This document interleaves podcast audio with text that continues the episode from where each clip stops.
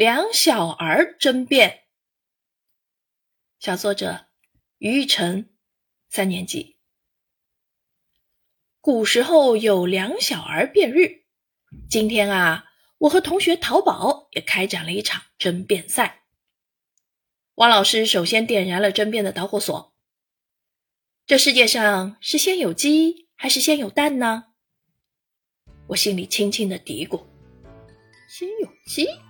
有可能先有蛋，不太可能。我觉得是先有蛋。哎，淘宝就是个急性子，抢先发话了。因为盘古开天辟地前，宇宙啊就像一个混沌的大鸡蛋。轮到我了，我是科学迷，所以从科学的角度发表了看法。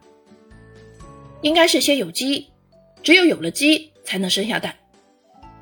鸡是从蛋里孵出来的呀。淘宝更着急了，我冷笑一声：“哼，你要知道，第一只鸡是从恐龙演变而来的，所以说是先有鸡了。”几个回合下来，我们谁也说服不了谁。